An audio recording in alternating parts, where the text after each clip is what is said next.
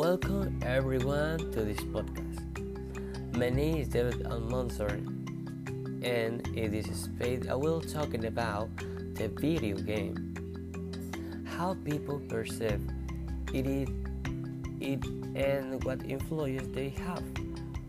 I hope to make you understand what it is. Don't forget to subscribe for more content like this, and I hope you keep an eye on all the podcasts I upload.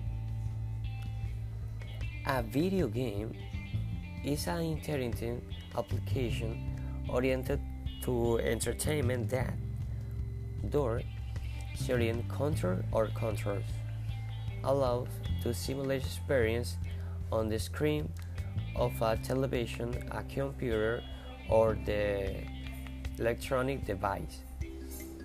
Video games differ from other forms of entertainment such as movie, uh, movies in that they must be interactive. In other words, users must actively engage with the content.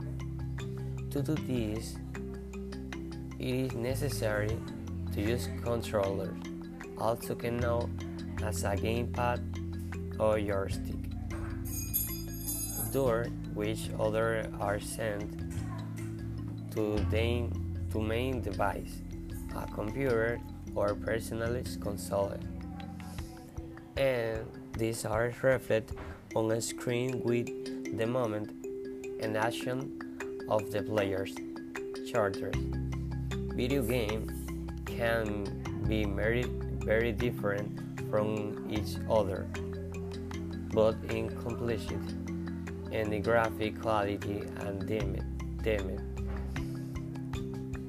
As with film and music, there is alone the complex list of genres and subgenres, and the classification of the same title can vary depending on how analyze it.